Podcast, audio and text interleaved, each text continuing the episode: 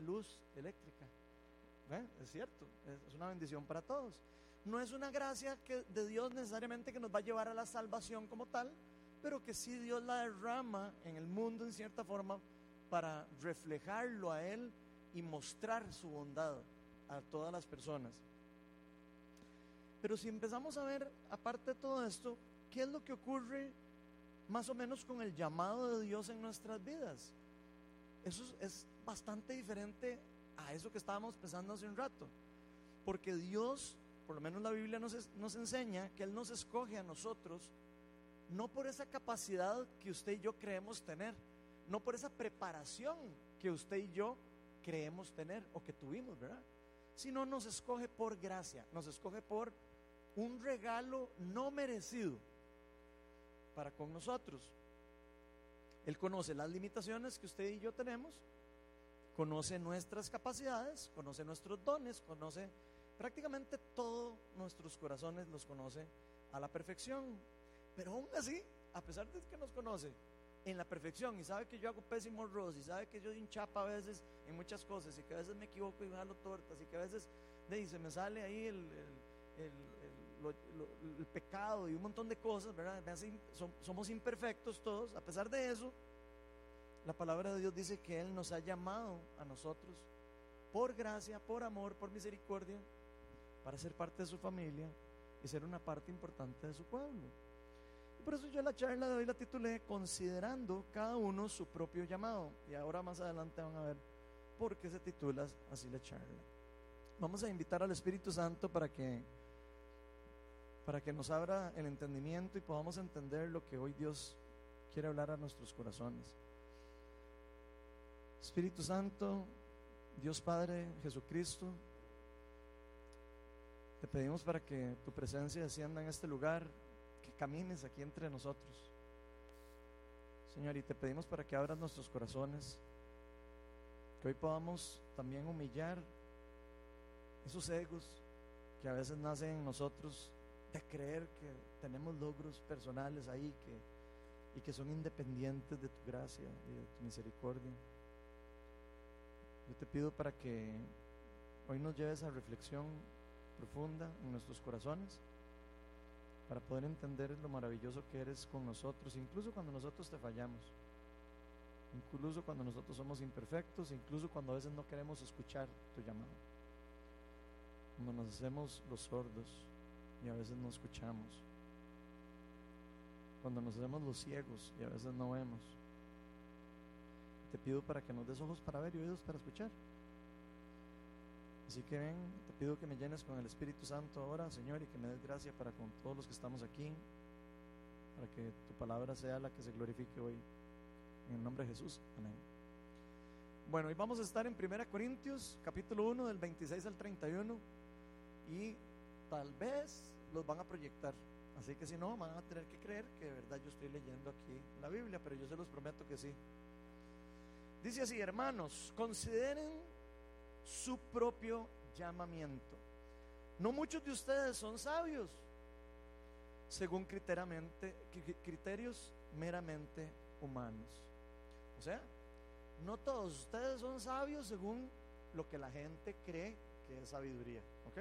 Más o menos es lo que está diciendo. Ni son muchos los poderosos, ni muchos los de noble cuna. Pero Dios escogió lo insensato del mundo para avergonzar a los sabios. Y escogió lo débil del mundo para avergonzar a los poderosos. También escogió Dios lo más bajo y despreciado y lo que no es nada para anular lo que es, a fin de que en su presencia nadie pueda jactarse. Bueno, déjenme ahí los versículos porque no he terminado, pero quiero como ir parafraseando esto porque es demasiado profundo. O sea, Él escogió lo más despreciado, lo que no es nada. Si usted creía que usted era muy poco, él dice que nada, aún así. ¿Ok? Digo, porque eso es importante. Porque siempre nos tiramos para abajo. Bueno, a veces nos tiramos para arriba. Pero aquí va para los dos lados. Y dice que escogió eso de nada anular lo que es un montón o lo que es demasiado, a fin de que en su presencia nadie pueda glorificarse, nadie pueda jactarse, nadie pueda decir, ay, qué galleta yo, ay, qué bárbaro yo. ¿Ok? Pero gracias a Él, ustedes están unidos a Cristo Jesús, a quien Dios ha hecho nuestra sabiduría. Es decir, nuestra justificación, santificación y redención. Para que como está escrito, si alguien ha de gloriarse, que se gloríe en el Señor. Y ese es el, el pasaje que vamos a estar estudiando hoy. Y vamos a ver solo dos verdades que yo creo que son de verdad muy importantes para entender respecto al llamado personal. Y quiero que piense, cuando digo llamado personal, quiero que se imagine a Dios hablándole a usted, diciéndole, yo usted la escogí para algo particular. Cada uno de nosotros tiene un llamado particular, aunque no lo sepamos. ¿Ok? Pero cada vez que yo hable del llamado, acuérdense que estoy hablando de un llamado que Dios le hizo a usted y a mí y a cada uno. ¿Ok? Respecto a ese llamado personal que Dios nos ha hecho cada uno de nosotros. Y la primera verdad es que el llamado de Dios no depende de nuestras capacidades. ¿Ok? Entonces yo creo que es fácil para nosotros llegar a creer, obviamente, como les decía, y si yo tengo habilidades, si soy ingeniero, si fui entrenado en, no sé, en cálculo 1, cálculo 2, cálculo 3, cálculo 4, entonces uno va ahí creyéndose que para las matemáticas uno tiene bastante habilidad y capacidad, entonces tíreme cualquier cosa de matemáticas, ¿verdad? Porque es algo para los que nos preparamos, ¿verdad? Pero para nosotros es muy fácil llegar a creer que esas son las, las cosas que nos hacen aptos para llegar a cumplir diferentes objetivos, diferentes cosas en la vida. Algunas de ellas efectivamente sí, en la parte mundana, ¿verdad? Efectivamente, no puede usted ser ingeniero estructural, probablemente si no, si no lleva matemáticas y todo, porque las va a necesitar como herramientas, ¿verdad? Pero también sabemos que hay gente que aprende sin títulos, ¿verdad? Ustedes no han visto ahora los que programan software. La mayoría, hay muchos que no tienen título y de repente aprenden, son autodidactas, aprenden y donde se dan cuenta están haciendo cosas todavía más bravas, ¿verdad? Que algunas personas con título, ¿verdad? Bueno, lo mismo pasa también en las cosas mundanas y también en el reino de Dios. Entonces es demasiado importante. Y yo sé que ese pensamiento de que en el mundo tenemos como que tener esto y esto y esto y esto para lograr esto, es un chip que ya tenemos metido. O sea, yo les garantizo aquí que todos, cualquier cosa que hablemos de eso van a decir, ah, no, man, yo no puedo hacer eso. Incluso yo les pido que hacer algo, cualquier cosa para la iglesia y, y así que tenga un poco el reto ahí, que lo saque el confort y usted, ah, no estoy tan seguro si puedo. Porque ese es el chip que tenemos, ese es un chip que nos metieron. Yo no sé si a solo a mí me lo metieron el chip, pero es como que uno lo tiene ahí programado. No sé si es por, obviamente por el esfuerzo que uno ha hecho en la vida para ganarse todas las cosas, que todo hay que pelear y todo hay que ganar y todo hay que estudiar y que todo hay que hacer cosas y trabajar y trabajar para poder obtener las cosas. Yo creo que esto es algo que deberíamos de quitarnos de nuestra mente, en cierta forma. No ser eh, irresponsables tampoco, pero sí quitar las limitaciones que a veces nos autoimponemos nosotros, especialmente cuando estamos haciendo cosas para el reino de Dios y su justicia. Y esto es lo que nos va a permitir a usted y a mí poder ver con más facilidad el paso que tenemos que dar para seguir el camino para cumplir el propósito y el llamado que Dios ha hecho sobre cada uno de nosotros. En un trabajo tal vez es fácil cuando sabemos no hacer algo, y ahí estamos muy limitados, pero en el reino de Dios, aunque no lo creamos, es muy diferente, muy diferente. Así que si usted tiene, ¿quién, aquí ha trabajado alguna vez en su vida, por lo menos? En algo, en lo que sea. Ok. ¿Y quién de aquí ha trabajado más de tres años gratis para algo. ¿Ok? qué chiva, qué lindo. Entonces, vemos que sabemos que aunque, incluso hasta cuando trabajamos gratis y todo, sabemos que las cosas cuestan. Sabemos que tal vez nosotros no estamos cobrando o no estamos haciendo algo, pero sabemos que eso cuesta. Cuesta tiempo, cuesta dinero, cuesta eh, eh, inversión en, esfuerzo, algo, se puede cuantificar incluso, si uno quisiera. Pero en el reino de Dios, a nosotros dice la Biblia que no se nos mide por nuestra sabiduría, por, por qué tanta tengamos habilidad para hacer una cosa u otra, que no se nos mide por nuestras capacidades humanas y mucho menos por nuestro poder económico. Y menos por la academia.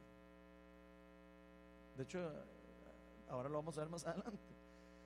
Entonces la gente puede que si nos vea respecto a esto, yo sé que usted está pensando, sí, sí, eso suena muy bonito, Ronald, pero la gente de uno lo ve y así es la cosa.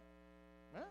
Así es. O sea, obviamente vamos a, un lugar de trabajo y a uno le dicen, ¿usted ya llevó el curso de H4526? No. Ah, ok. Ya yo lo llevé, por cierto, y no sé qué. Ah. Ok, así eso. La gente es así, ¿verdad? Y, eh, hay competencia, hay, eh, hay incluso ¿verdad? uno quiere bajarle el piso a la otra persona, o se lo quieren bajar a uno. Y siempre es, el ser humano es así, lamentablemente. Pero Dios no. Y eso es una, algo demasiado chiva.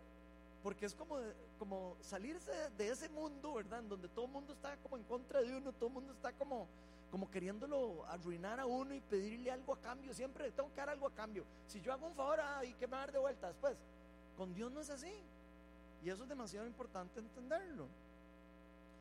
Precisamente eso es algo demasiado básico de entender para poder seguir el llamado de Dios en cada uno de nosotros.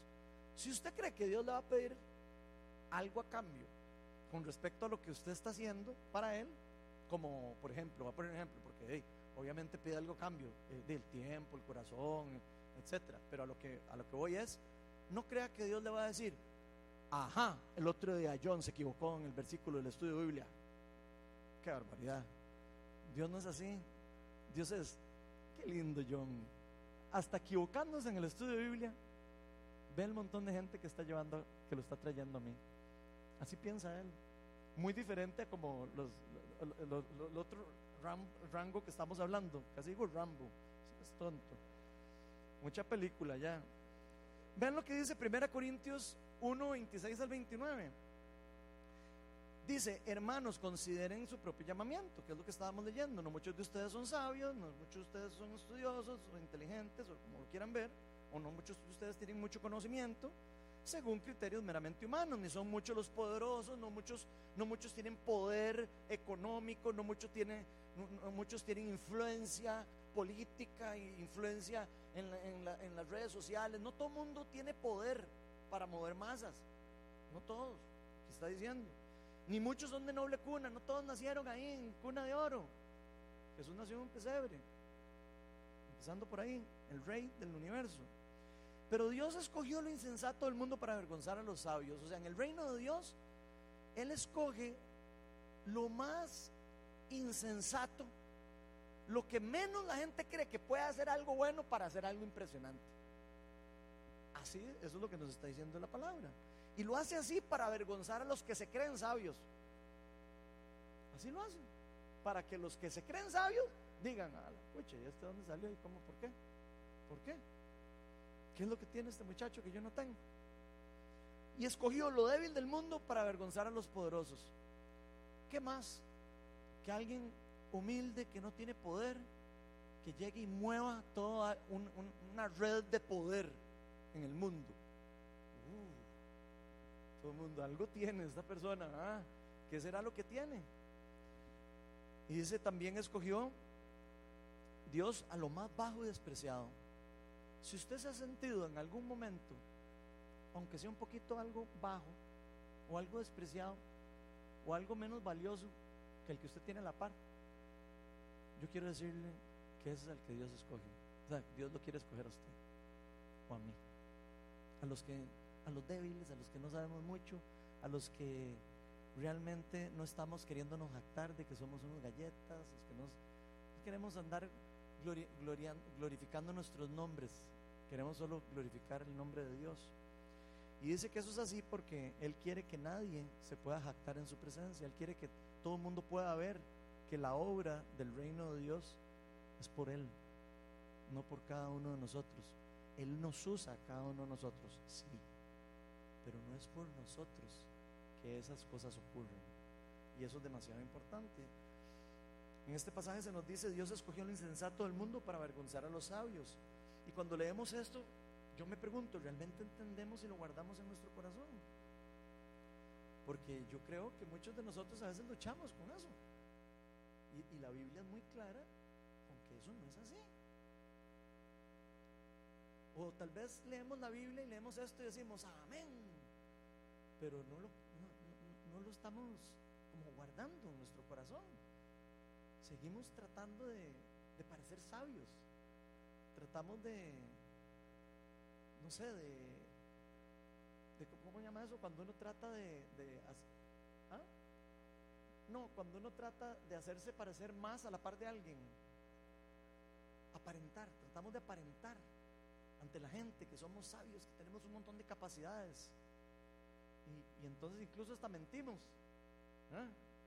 Y nos volvemos hipócritas incluso, a veces. Tiene como un eco para que me arreglen el sonido, por favor. Sí, suena rarísimo.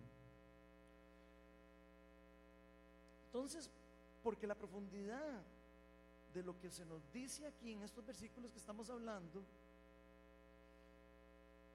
tiene implicaciones demasiado profundas y demasiado serias y demasiado importantes para nosotros. Y estas implicaciones nos van a, a, permitir a usted y a mí tomar diferentes decisiones durante la vida. Nos va a permitir tomar diferentes decisiones en diferentes momentos de nuestra vida cuando Dios nos dice, ok, lo quiero usted aquí, lo quiero que haga esto, quiero el otro. Y nosotros tenemos que estar claros en nuestra mente de que si Dios nos llama es porque Él nos escogió. Y si nos escogió, no necesariamente nos, escogió, capacitados, sino más bien nos va a capacitar en el proceso. Eso es muy importante. Entonces yo sé que para nosotros puede ser difícil de entender esto, por supuesto, porque no es lo mismo leerlo escucharlo, decirlo amén, a dar el paso de fe. Y dar el paso cuando uno de verdad cree que no puede hacer algo y hacerlo, ¿verdad? Es muy diferente. Pero por algo Dios puso este pasaje que nos está dando a través del apóstol Pablo. Pero veamos lo que nos dice la Biblia en el Salmo 111, 10. Dice así, el principio de la sabiduría es el temor del Señor. Buen juicio demuestran quienes cumplen sus preceptos. Su alabanza permanece para siempre. Vean que está diciendo el principio de que podamos ser sabios realmente para el reino de Dios, no esa sabiduría del mundo, ¿verdad? No esa sabiduría eh, hasta hipócrita en cierta forma, ¿verdad? Obviamente siempre hay algún vivo que sí es sabio, ¿verdad? Pero me refiero a la sabiduría de Dios, la que está hablando aquí el pasaje, ¿verdad? Nos dice que ese principio para hacer, para clasificar ahí, es el temor a Dios. Ni siquiera dice, el principio de la, sabiduría es empezar a leerse la Biblia. Ni siquiera dice eso. Dice, el principio de toda sabiduría es el simple hecho de saber yo tengo un creador, que yo tengo a alguien más grande que yo, que yo no dependo de mí mismo.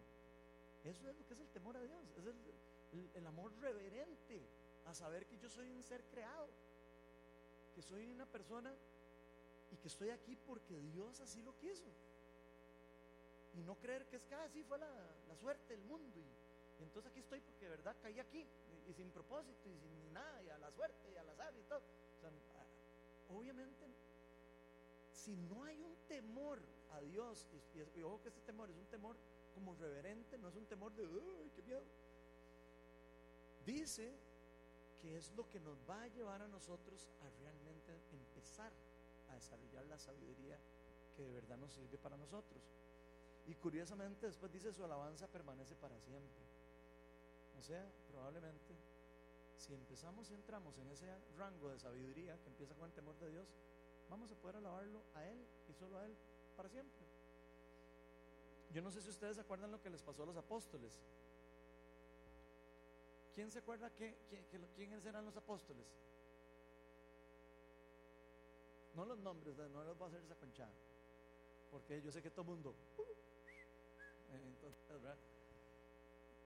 Yo sé que los nombres no todo el mundo se lo sabe, pero a lo que voy es, ¿quiénes eran?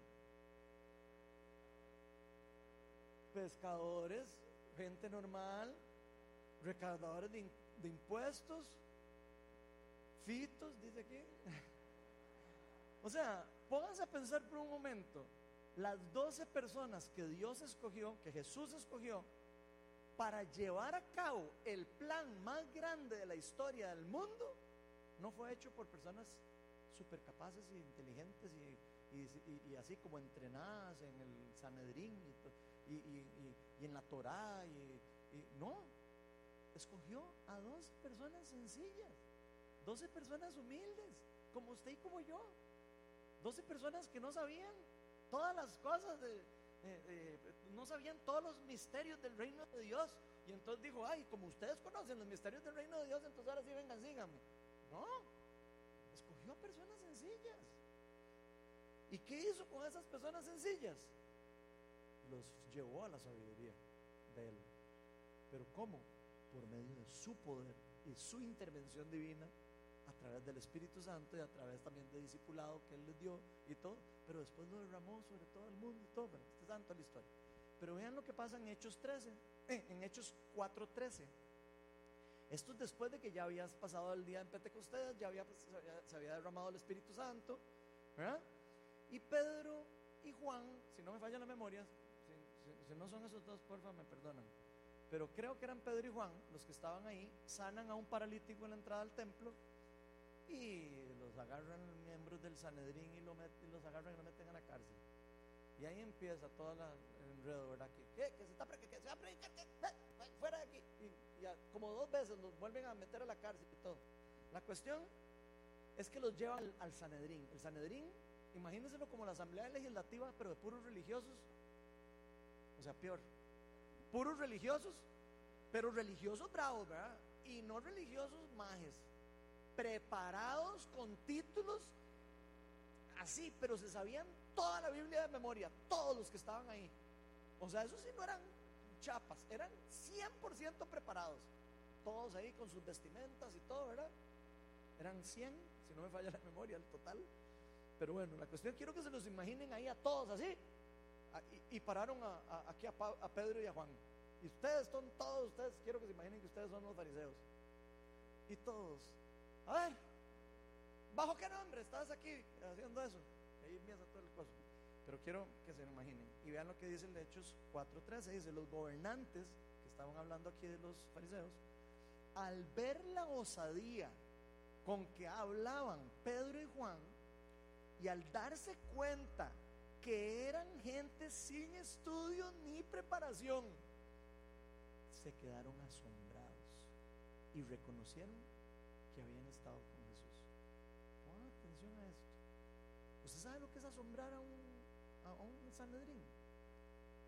A pura palabra con el poder del Espíritu Santo. Porque dice que en el poder del Espíritu Santo ellos estaban allá hablando.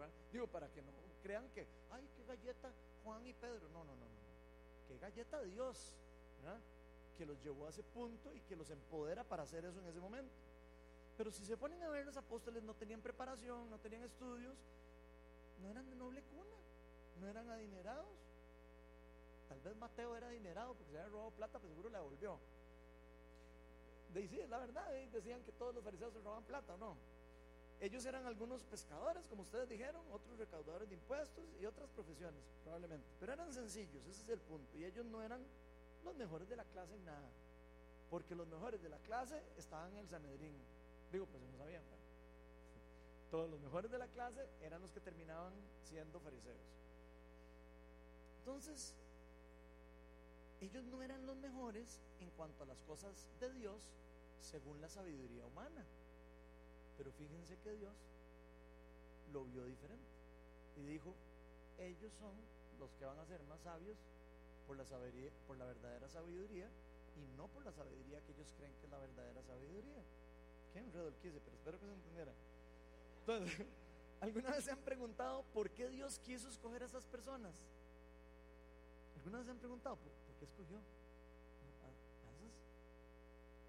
Ok. Ahí alguien dijo, para mostrar que todos pueden. Por eso en la viña decimos todos juegan. Todo, el comercial ahí. No, no, pero es en serio. De verdad es parte de, los valores de nosotros. Porque creemos que eso es así. Es bíblico también, fíjense. Entonces Dios escogió lo más débil del mundo para avergonzar precisamente a los poderosos. El mensaje del Evangelio, gente, es un, es un mensaje muy sencillo. El, el mensaje del Evangelio es muy sencillo, pero es muy poderoso por sí mismo. Usted no necesita grandes conocimientos y grandes habilidades para poder transmitir el Evangelio. Más bien, si usted se espera a tener una gran intelectualidad para empezar a predicar el Evangelio, adivine qué va a pasar. Que no va a predicar el Evangelio. Porque va a decir, ay, ya casi salgo de cepa con mi curso de no sé qué. Y uno, ay, ¿usted cuántas personas ha llevado a Cristo? Ah, todavía ninguna. Pero algún día voy a empezar a llevar gente a Cristo. Entonces, ¿para qué? Hablando en plan. Y, y ojo, estoy hablando, no, es que uno no se pueda capacitar. Importantísimo capacitarse. Pero usted no puede esperar a estar perfectamente capacitado, porque eso es exactamente igual que creer que hay que estar perfectamente sin pecado para poder hacer algo en el reino de Dios. Y no, ahí le va a dar toda la vida. Ah, pues se termina a confesar y da dos pasos y ya pecó otra vez. Entonces, nunca va a hacer nada para el reino de Dios. Si usted espera que toda su vida esté ordenada para ir a la iglesia, para venir, para ir a, orar a las calles, y para, usted espera eso, y si es tonto, que le vaya bien, me cuenta y me manda una carta al día, que, que ya, que toda su vida esté perfecta y que todo no tenga ningún problema de nada. Nunca. Siempre hay problemas, siempre pasamos por problemas, siempre hay dificultades, siempre hay problemas que no nos dejan estar a veces tranquilos en un montón de cosas. Pero aún así, nosotros fuimos llamados por el Rey de Reyes y fuimos llamados para un propósito particular y, y no por lo que nosotros realmente sepamos o, o tengamos la capacidad en el momento. Es muy probable más que cuando empecemos a caminar, Él nos va a ir preparando y nos va a ir empoderando para hacer las cosas que Él quiere que hagamos para Él. El mensaje del Evangelio depende más de quién viene, no de quién lo da como tal. Y eso es algo que hay que como grabarse en el chip, en ese chipsillo. El Evangelio es un mensaje y una realidad que viene de Dios.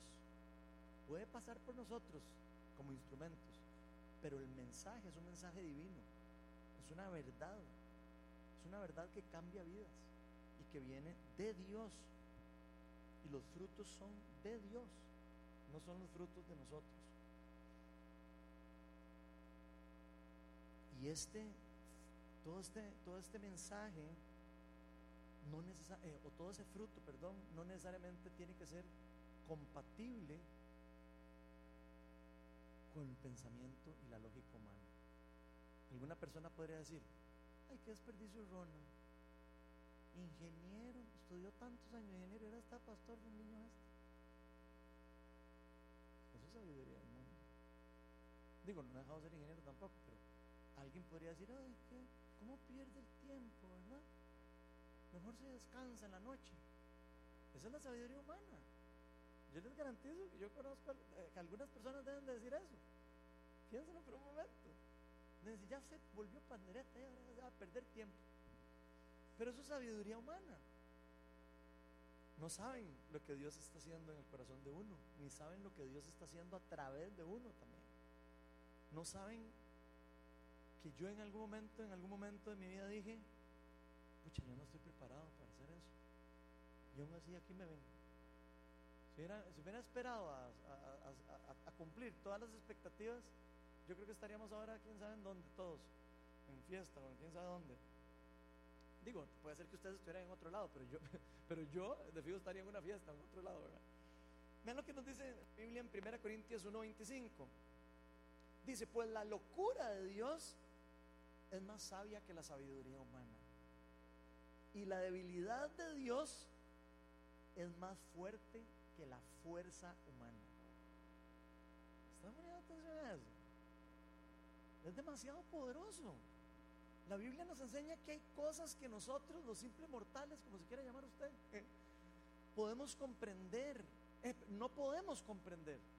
de las cosas de Dios, de los misterios de Dios. Hay cosas que usted y yo, por más que queramos y eh, nos metamos y estudiamos, no vamos a entender. Punto. No vamos a comprender. Puede ser que entendemos algún porcentaje, puede ser que lleguemos a entender algunas partes de los misterios de Dios y su justicia, pero no el 100%. Probablemente cuando lo veamos cara a cara ahí sí, ahí le vamos a preguntar todo. Ay, ¿por qué no se sanaba aquella persona?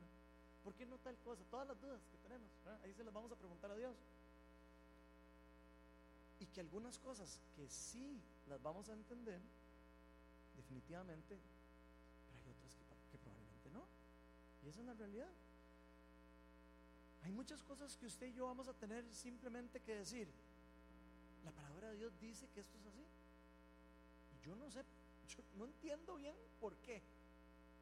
Pero por fe sé que, sé que es así y tengo que hacerlo. Lo siento en mi corazón de que tengo que hacerlo. De hecho, por algo, probablemente eso fue lo que me llevó a mí a estar aquí en este momento. Ni siquiera fue algo como de, uy, qué chiva, tal cosa. No, no. Una convicción. Una, algo que, se movió en mi corazón y me dijo, por fe, hay que hacerlo. Y, ahí está, uno. Tal vez usted está pasando por lo mismo. Tal vez Dios hace rato le está diciendo a usted haga algo, haga algo, haga algo. Y tal vez usted está ahí, pero es que yo no puedo. Y es que mm, eh, yo, ¿estás segura? ¿Seguro? Eh, y esa no fue mi esposa la que habló, no. Eh, y, así, ¿verdad? O sea, uno siempre trata de quitarse las, trata quitarse el tiro. Porque tal vez hasta ni tengamos demasiadas explicaciones de si, de verdad será Dios el que nos está llamando. Vienen a mí cuando me llamó Dios. Yo, seas tonto, yo. Mi esposa me decía que estaba loco, y, no, me deja mentir. ¿verdad? pregúnteme. Y era la cara cuando le decía yo. Dios creo que Dios me llamó para plantar una iglesia ella. Aléjate de mí, Satanás. Vacilón. Vacilón se asustó, pero nunca me dijo que no. Qué lindo, ¿verdad? Por fe también. Pero se los digo porque siempre las cosas, los llamados de Dios son, son incómodos. Ustedes lo ven en la Biblia, ¿verdad? Moisés era o tartamudo, tenía algún problema de, voz. Y le dijo, bueno, usted lo voy a usar para hablarle al fariseo y a todas las naciones y todo. Y Moisés, seas tonto. ¿Por qué me fumé para ver esa cosa en fuego ahí? No, en serio, pónganse a pensar en lo que él pensaba de él, tanto que le dijo a Dios, no, no, no, yo no, yo no mande a Aarón, mande a otro, yo, no, yo a eso no voy. No lo digo, Moisés. Mande a mi hermano, mi hermano es un galleta, ese sí tiene todo el, toque. Y Dios, no, no, no, es que, es que él, va a ser después. Ahora es usted. Y tal vez ahora Dios le está diciendo a usted en algún momento, ahora es con usted. Tal vez está, oiga, le hablan aquí al esposo, al amigo, al otro. Puede ser que Dios está llamándolo a usted a hacer algo y simplemente por esa mentalidad, ese chip que nos han metido en la cabeza, puede ser que usted esté despreciando o incluso inconscientemente puede ser que usted esté simplemente no escuchando la voz de Dios y lo que quiere hacer en su vida. Hay muchas cosas que nosotros como personas apreciamos y valoramos, pero en el reino de Dios no todo lo que muchos de nosotros despreciamos es despreciado por Dios. Y eso es demasiado importante. Porque Dios ve mucho más allá de las, de las apariencias. Mucho más. Acuérdense cuando Dios iba a poner de rey a David. ¿Se acuerdan? Que Samuel llega y empieza a ver a todos los más. Sale primero guapo, corpulento, así como yo, tipo Rambo. Y, entonces Dios le decía, no, ese no es. Y, Samuel, ¿está seguro? Ese está guapísimo y está torísimo y está pelo macho y todo. Sí, no, ese no es. Y pasaba el segundo y también guapísimo, así. Y, así llegó hasta el más débil y al más eh, humilde de todos, que era el que ponían a los hermanillos, hasta lo bulleaban y lo ponían a cuidar ovejas. David. ¿Eh? Dios ve el corazón de las personas, no las apariencias.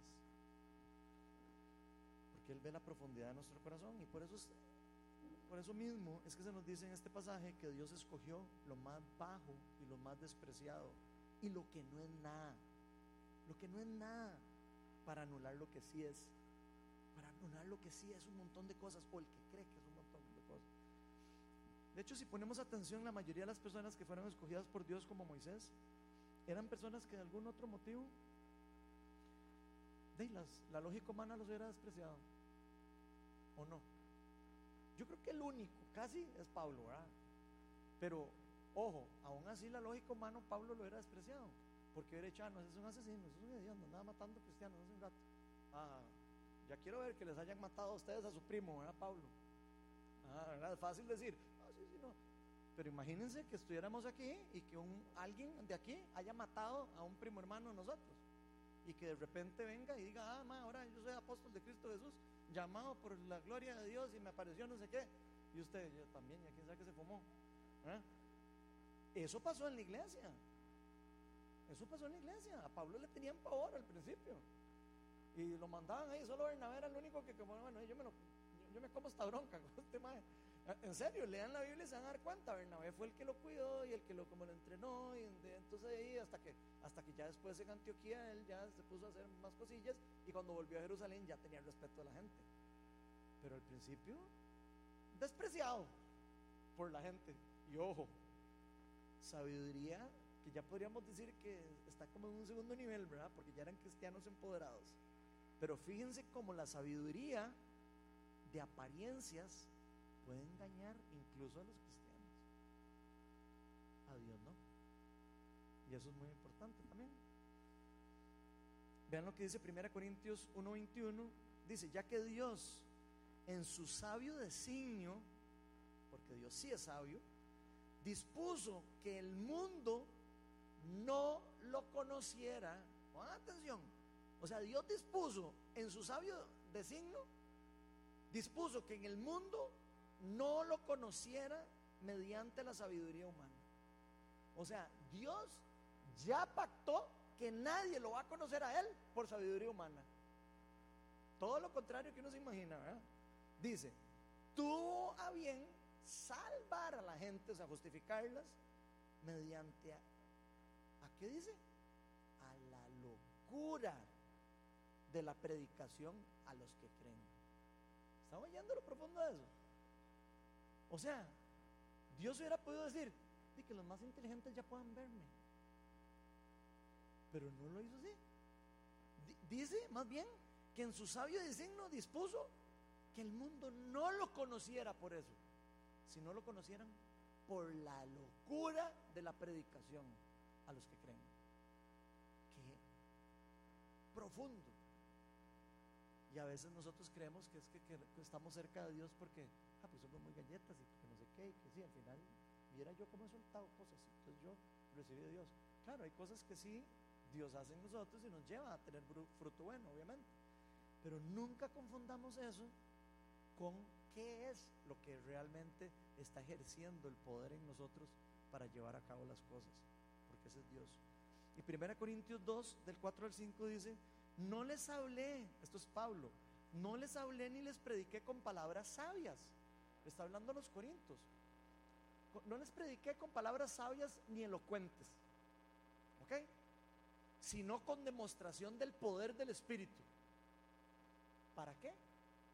Para que la fe de ustedes no dependiera de la sabiduría humana, sino del poder de Dios. lo que está diciendo Pablo? Porque a Pablo lo estaban criticando.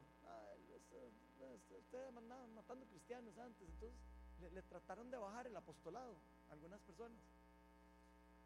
Y él eh, cuando manda esta carta, les está diciendo, bueno, ¿y cómo les enseñé yo a ustedes? Les enseñé a pura, pura hablada, con puras palabrerías, les enseñé con puras cosas ahí que parecían tener algún sentido. No, Señor, yo les enseñé con el poder del Espíritu Santo. Les enseñé a hacer las obras de Cristo.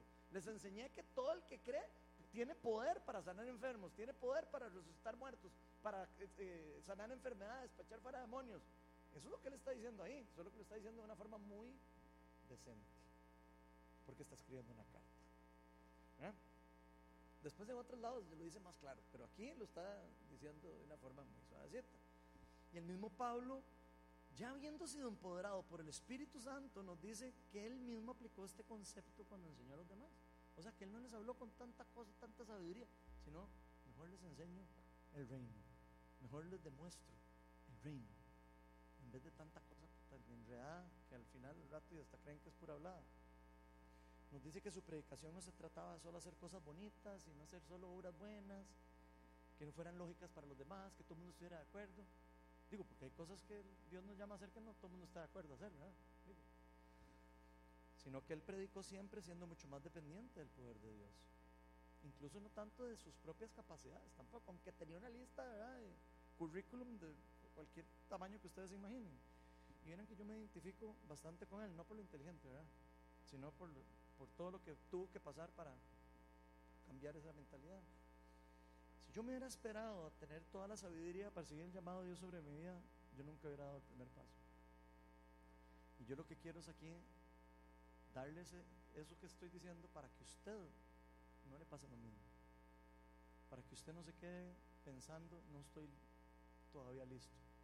Si no está listo, hay un montón de discipulados, hay un montón de formas para aprender, pero Dios tiene un propósito para cada uno de nosotros. Y el propósito no es quedarnos sentados en una silla esperando que algún día yo llegue a tener la capacidad de poder hacer algo para Dios. Él ya nos dio la capacidad por medio del Espíritu Santo. De hecho es así. Dice que nadie puede hacer nada bueno sin el poder del Espíritu Santo. Y créanme, Dios no espera que cada uno sea perfecto. Si eso fuera así, aquí no habría ninguna persona. Porque ninguno de nosotros es perfecto. Lo que espera es un corazón humilde, lo que espera es una persona que, quiera, que esté dispuesta a, depender de Él, que esté dispuesta a decir, si yo no puedo solo, definitivamente no. Que sí hay que tener un cierto respeto de nuestro Creador, que sí hay que tener un temor reverente hacia Él y que tenemos que entender de dónde vienen todas las cosas buenas y que todas las cosas, bien, cosas buenas que vienen de Él, nosotros las tenemos por gracia de Él, que siempre tenemos que permanecer en una relación personal con Él y que simplemente nos toca ser obedientes, obedientes y congruentes con nuestro propio llamado que nos haya hecho. La segunda verdad es que todos nuestros logros espirituales siempre serán frutos de nuestro propio llamado, no de nosotros. O sea, van a ser fruto del accionar del Espíritu Santo empoderando las acciones del llamado de Dios en la vida de cada uno de nosotros. Eso es lo que estoy tratando de decir con ese, con ese punto, por si acaso no se entendió. Y esta segunda verdad es mucho más profunda de lo que parece que la, primera entrada. Porque es muy fácil para nosotros saber que tenemos facilidad para hacer cosas. Es muy fácil. Cuando uno sabe hacer algo, facilito, se tira uno a hacerlo. Saber que tenemos facilidad para, no sé, para contabilidad o para hacer algo, como les dije. Pero cuando nos piden algo que no estamos en el área que nosotros tenemos, ahí sí, no sabemos qué hacer. Y nos es difícil para nosotros creer que podemos tener buenos resultados cuando lo empecemos a ejecutar. Y cuando pasa eso, puede que hasta que nos pongamos incluso más orgullosos de lo que queríamos o eh, de lo que deberíamos y empezamos a creernos más que otras personas cuando nos salen bien algunas cosas. Puede ser que de repente nos empieza a salir bien algunas cosas, ¿verdad? Y empezamos a creer que eso es porque nosotros somos los que tenemos todo en la mano el llamado de Dios no es para engrandecer a personas, ni para levantar ministerios personales. Yo sé que hay personas que creen eso, pero para eso no es el llamado de Dios. De hecho, hay personas que se escudan detrás de un llamado para glorificarse, para sobresalirse.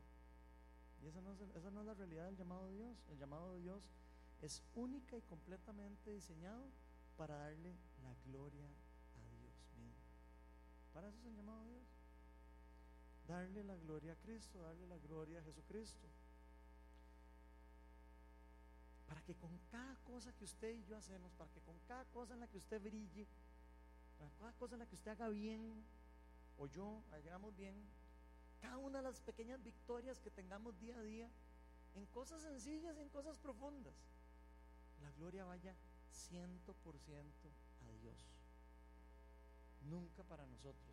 Gracias a Él es que tenemos absolutamente todo lo que usted y yo tenemos.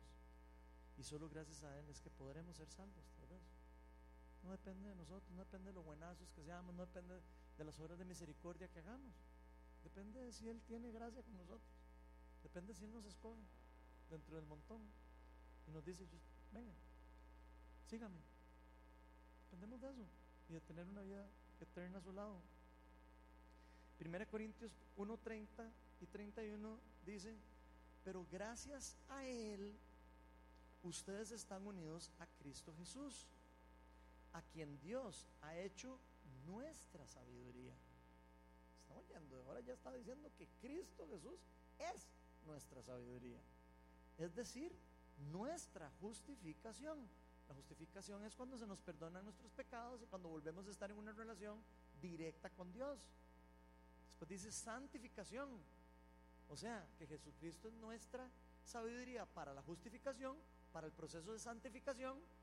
O sea, que cada vez que nosotros tenemos victorias, no pecando o dominando el pecado en nuestra vida, o ayunando, o haciendo obras de justicia, llevando comidas a, eh, a los pobres o a los necesitados.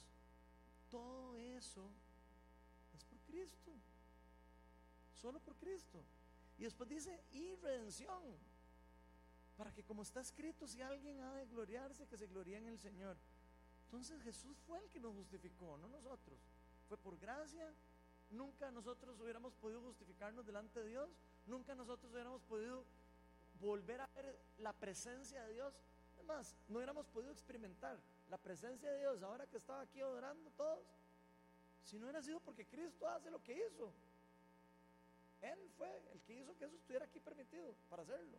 Él fue el que abrió, el que rompió el velo, el que hizo que el Espíritu Santo derramara en el mundo, que usted y yo podamos tener una relación genuina con Él. Él es el que nos perdona nuestros pecados, es el que nos lleva al arrepentimiento, es el que nos lleva al cambio de mente, a la metanoia, es el que nos lleva a la transformación, es el que nos lleva al empoderamiento. Todo y cada una de las cosas que necesitamos para seguir nuestro llamado son fruto de Cristo. Sin su gracia no podríamos ser santificados tampoco. Porque ¿quién no peca? Todos pecamos. Pero su gracia nos permite volver a pedir perdón, volver a cambiar de mentalidad, volver a poner las cosas en orden y tratar de hacerlo bien otra vez. Esa es la gracia de Él. Y mucho menos podríamos reunirnos y ser glorificados, que ya es que el cuerpo se ha transformado como dice la Biblia que va a llegar a ser. Dice la Biblia que nuestros cuerpos, después de haber sido justificados, después de haber sido santificados, va a llegar un momento donde van a ser redimidos y glorificados, así como se glorificó Jesucristo. Vamos a subir y vamos a toparnos con Dios en el cielo y nuestros cuerpos van a ser transformados. Eso no lo podemos hacer nosotros. Y el que diga que tiene el poder para decir, eh, no, sé qué, y que salga volando y se haga glorificado y no sé qué, mentira. Eso solo, solo lo puede hacer Dios. Imagínense resucitar de entre los muertos y ser llevado con Cristo. Eso es algo que todos debemos de tener claro para nuestras vidas. Nosotros no somos, pero ni un 0,01% de, de, de, lo que somos. Todo es gracias a Dios. Por más que sintamos que hemos obtenido victorias propias para Dios, incluso para Dios. Incluso alguien podría decir como yo aquí, ay, vea qué buena iglesia la que plantaron, Digo, uno podría ser tan baboso de decir cosas así. Gloria a Dios que una iglesia se pudo levantar por la, por la eh, fe, por la constancia de diferentes personas. Eso no lo hace una persona. Digo, el que cree que lo hace una sola persona, esto se le soltó un tornillo en la jupa. Eso lo hace Dios. Que usted tiene un logro en un ministerio que, que, que Dios le puso en la mano. Gloria a Dios. Gloria a Dios. Pero la realidad es que fue Dios el que se lo dio. Y fue Dios el que lo empoderó. Y fue Dios el que lo puso ahí. Nunca perdamos eso de vista. Que siempre son resultados de la gracia y del poder de Dios interviniendo en nuestra vida. Nunca es por nosotros. ¿Vamos a tener victorias nosotros? Sí, vamos a tener victorias. Gracias a Cristo. ¿Vamos a tener muchas derrotas? Sí, también vamos a tener muchas victorias porque no somos perfectos. Somos inconstantes, somos pecadores a veces. La Biblia exactamente, podríamos entrar en una discusión toda teológica si somos de verdad pecadores o no, ¿verdad? Porque ya no pecamos, ya no vivimos para el pecado, ¿verdad? Pero Cuando me refiero a que un cristiano es pecador, para que no me vayan a tachar ahí un poco, me refiero a que a veces pecamos, no que lo hagamos con, como deporte, pero a eso me refiero cuando digo que un cristiano es pecador. Pero Cristo nos fortalece en las derrotas convertirlas en victoria. ¿Quién es el que convierte la oscuridad en la luz, en una derrota? Seguro que nosotros. Mira que vio, se vino el COVID y vio que no sé qué. Ay, sí, ahora pasó algo bueno después de eso. Ay, esa fue la, energía del universo que cambió y que se juntaron todas las estrellas y los astros y no sé qué que no, eso es Dios agarrando algo malo que está haciendo el enemigo y transformándolo en algo bueno. Nadie dijo que aquí no íbamos a pasar por sufrimiento, más bien Jesús dijo, abróchese los cinturones y, y frótese, porque ahí la cosa se le va a poner fea. Es cierto. Y todavía hay algunos cristianos que creen que, ah, que no me va a pasar nada porque Cristo me, ahí va conmigo y no sé qué. O sea, sí, no, ¿verdad?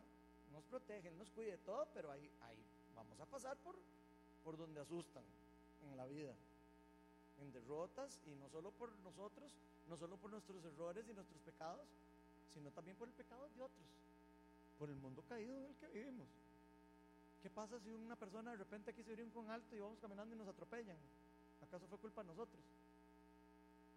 Estamos saliendo de la iglesia, estamos tratando de cambiar nuestra vida, salimos y nos atropellan. ¿Y qué? Eso no fue culpa de nosotros. Pero estamos en un mundo en donde puede pasar eso, ¿verdad? Ok, entonces hay que saber que estamos en un mundo donde pueden pasar esas cosas. Claro, si somos cristianos vamos directo al cielo. Vamos directo a la presencia de Dios, por lo menos. Tal vez el cielo no es lo, más correcto decir teológicamente, pero sí a la presencia de Dios. Pero todo eso viene como un fruto de acción del amor de Dios y del poder de Él actuando en nosotros. Porque absolutamente todas las riquezas, todas nuestras riquezas, en especial las espirituales, vienen de Dios, vienen de Jesús. Ven lo que dice Romanos, voy a leer dos pedazos de Romanos 5, primero del 1 al 2. Dice, en consecuencia, ya que hemos sido justificados mediante la fe, no por obras, tenemos paz con Dios por medio de nuestro Señor Jesucristo ¿Por medio de quién? Por medio de Jesucristo. También por medio de Él y mediante la fe tenemos acceso a esta gracia en la cual nos mantenemos firmes. Ahí está diciendo lo mismo que les acabo de decir de la santidad. Otra vez. Pero a través de quién y por medio de quién? A través de Cristo.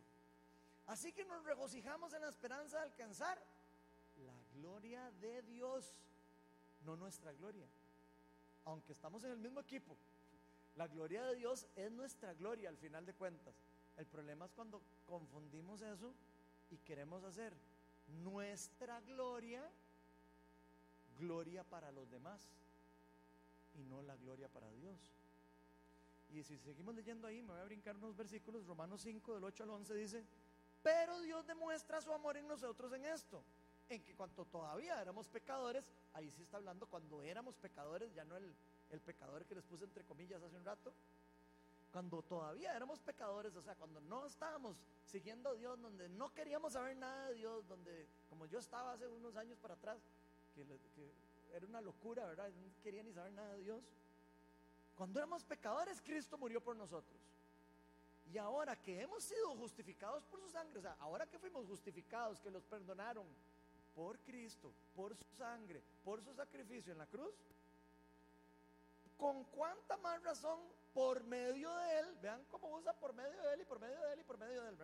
Por medio de Él seremos salvados del castigo de Dios. Porque si cuando éramos enemigos de Dios, fuimos reconciliados con Él mediante la muerte de quién? De su Hijo, con cuánta más razón, habiendo sido reconciliados, seremos salvados por su vida. ¿Por la vida de quién? Por la vida de Cristo. Y no solo esto, sino que también nos regocijamos en Dios. ¿Por quién? Por nuestro Señor Jesucristo. Pues gracias a Él ya hemos recibido la reconciliación. Todos Cristo. Ahí yo no oí nada de, de nosotros. Todos Cristo. Y por eso si somos verdaderamente humildes y abrimos nuestro corazón, vamos a poder darnos cuenta de que todo el proceso de nuestra vida cristiana es completamente dependiente de la relación que tenemos con Cristo. Todo, absolutamente todo, nuestra vida, toda. Nuestra sabiduría, nuestra justificación, que estemos aquí en este momento disfrutando la presencia de Dios, de amistades, de una comunidad, que estemos tratando de perseguir la santidad, que estemos tratando de, es que estemos reguardando y esperando la glorificación de nuestros cuerpos, la redención de nuestros cuerpos. Todo eso es gracias a Cristo. Aunque seamos obedientes y Dios no nos use, incluso con mucho poder, nunca podemos perder de vista que eso no es gracias a nosotros. No podemos perder de vista eso. Porque si, si nos salimos de ahí, lo que vamos a hacer es dejar de ver a Cristo. Porque vamos a empezar a vernos a nosotros.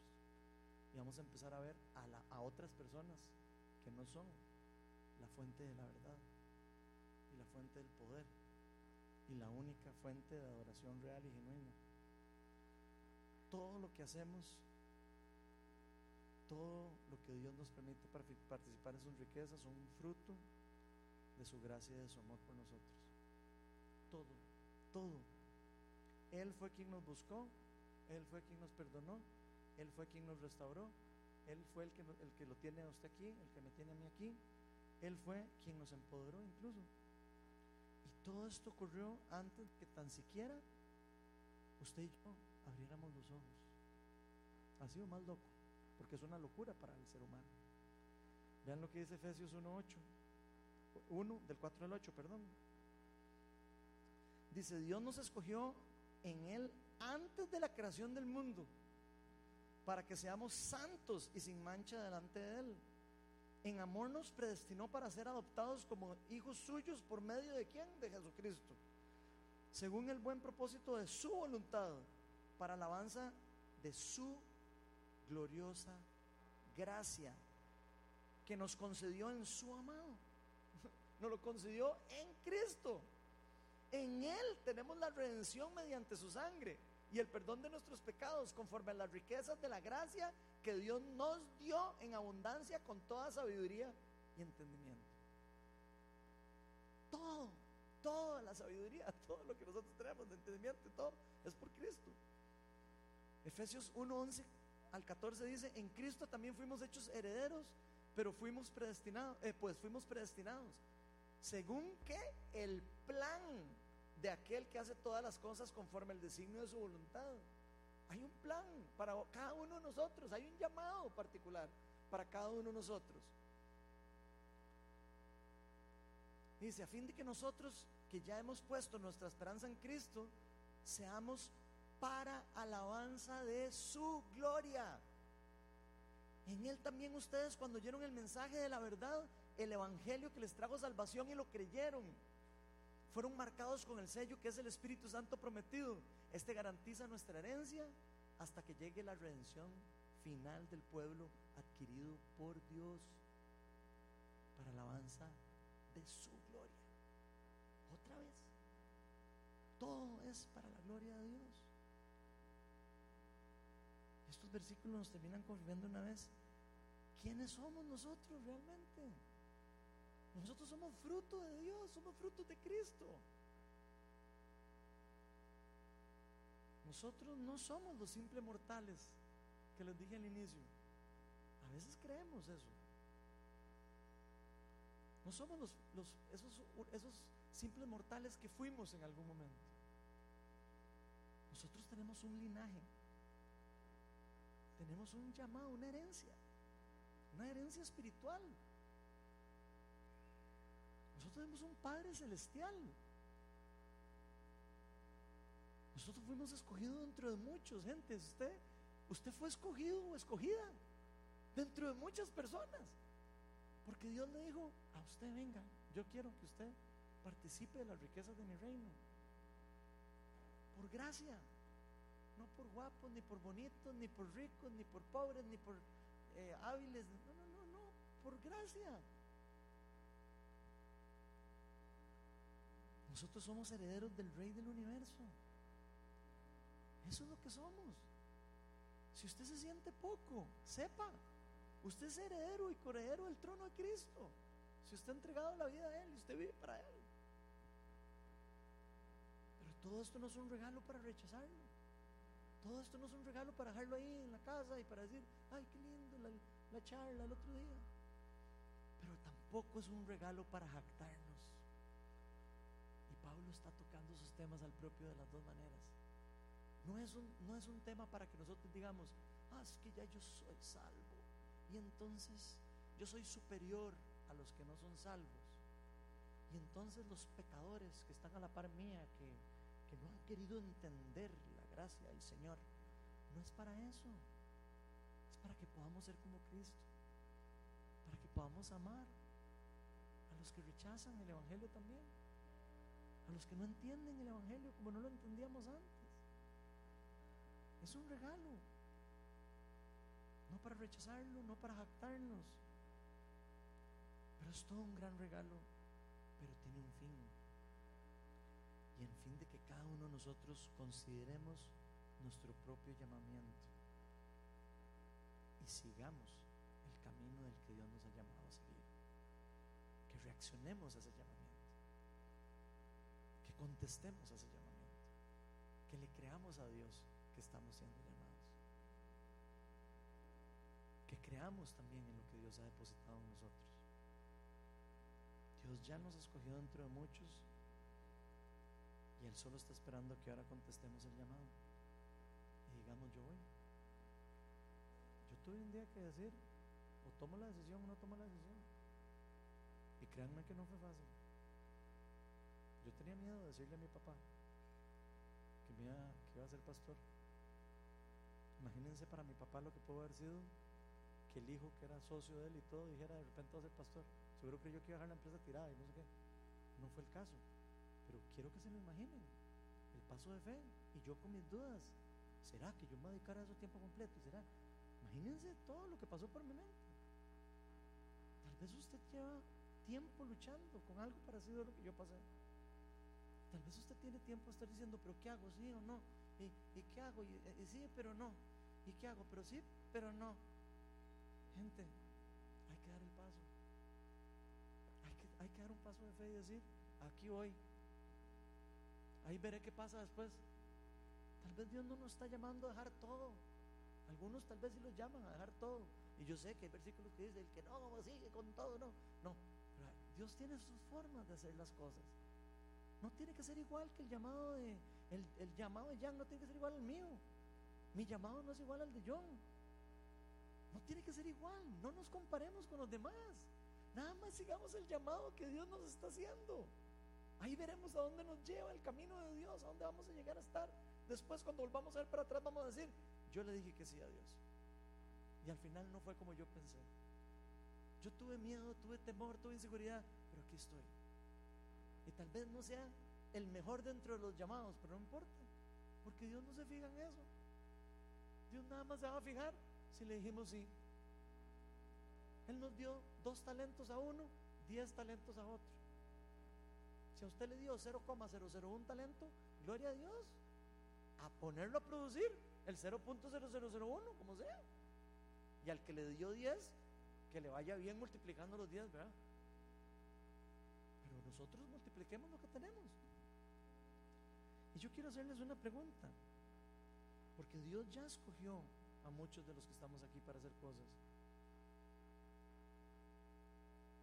¿Quiénes de los que estamos aquí estamos dispuestos? No le voy a decir que levante la mano ni nada, nada más quiero que se la guarde usted la pregunta.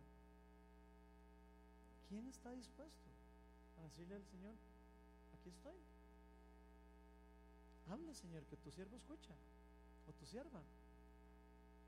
¿Qué es lo que tengo que hacer? ¿Qué es lo que quieres que haga?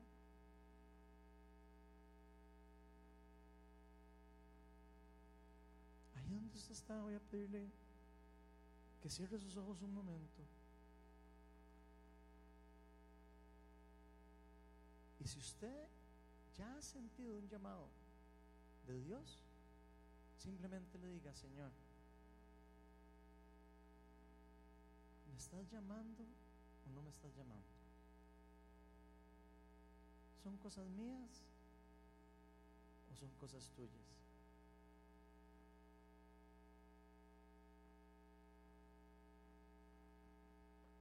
Voy a decirles algo yo, no Dios, pero les voy a dar un tip. El reino de las tinieblas nunca va en contra de sí mismo.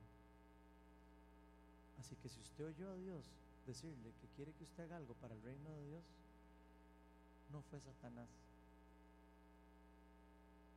Y no creo que nosotros seamos tan buenos en el fondo de nuestro corazón para decir, ay, sí, yo voy a hacer algo bueno para Dios.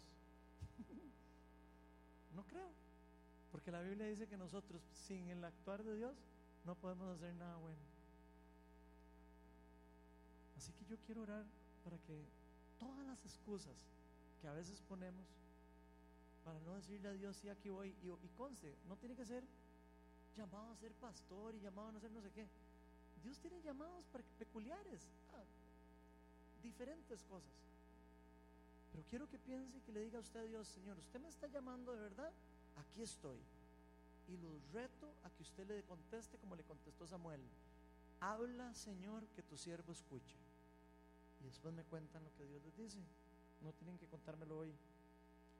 Pero díganle, ¿qué quieres que haga? Díganle, yo solo quiero seguirte, yo solo quiero contestar tu llamado en mi vida. Yo solo quiero ser obediente.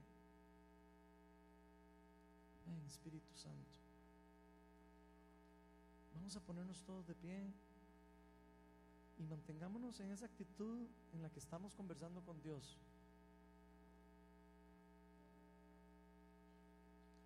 Vamos a pedirle al Espíritu Santo que, que agarre todas las palabras que, que sentimos que fueron directas para nuestro corazón y pidámosle al Espíritu Santo que nos prepare el corazón para que caiga en tierra firme.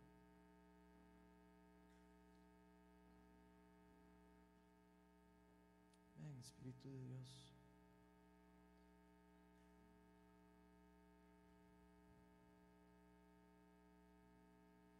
Indiferentemente de que nosotros nos sentamos listos o no para seguir el llamado de Dios,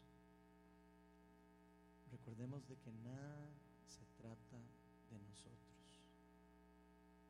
Todo se trata de Cristo. Todo se trata de su reino. Todo se trata de su plan. Todo se trata de su pueblo, de su gloria, de su gracia, de su amor. Y en particular del plan de salvación que Él tiene para toda la humanidad. Nosotros solo somos instrumentos, gente.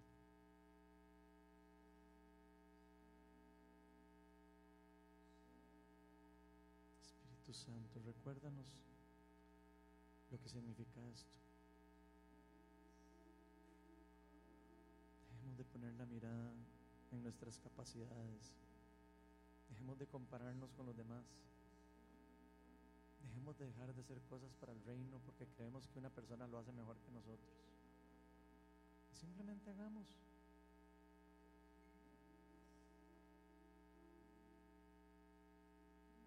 Ya es hora de que cada uno de nosotros consideremos nuestro, propio llamado. Que nos enfoquemos en Dios y seguirlo y decirle, aquí estoy. Nuestro Dios es la fuente y el poder. El poder para hacer. Nosotros solo tenemos que disponernos. Señor, danos la disposición. Ven, Espíritu de Dios.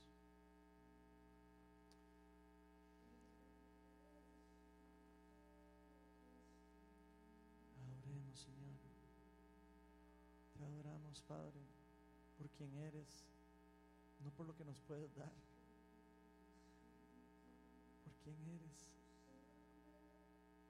por lo que has hecho por nosotros.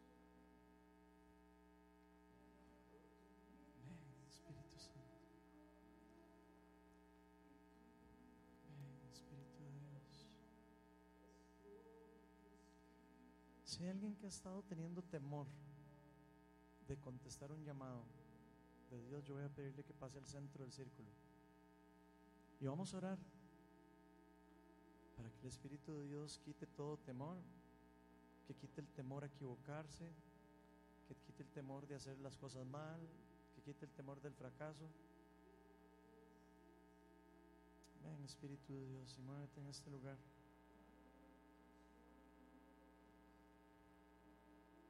Ven, Espíritu de Dios.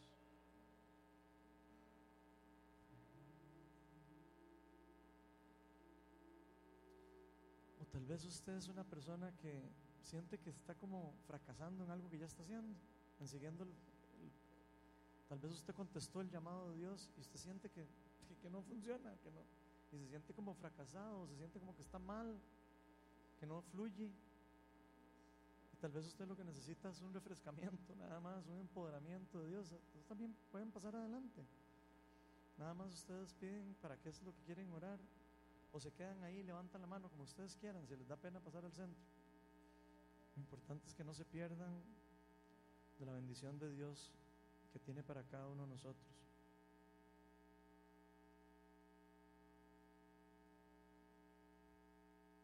Ven, Espíritu de Dios, llena este lugar con tu reino, con tu gloria.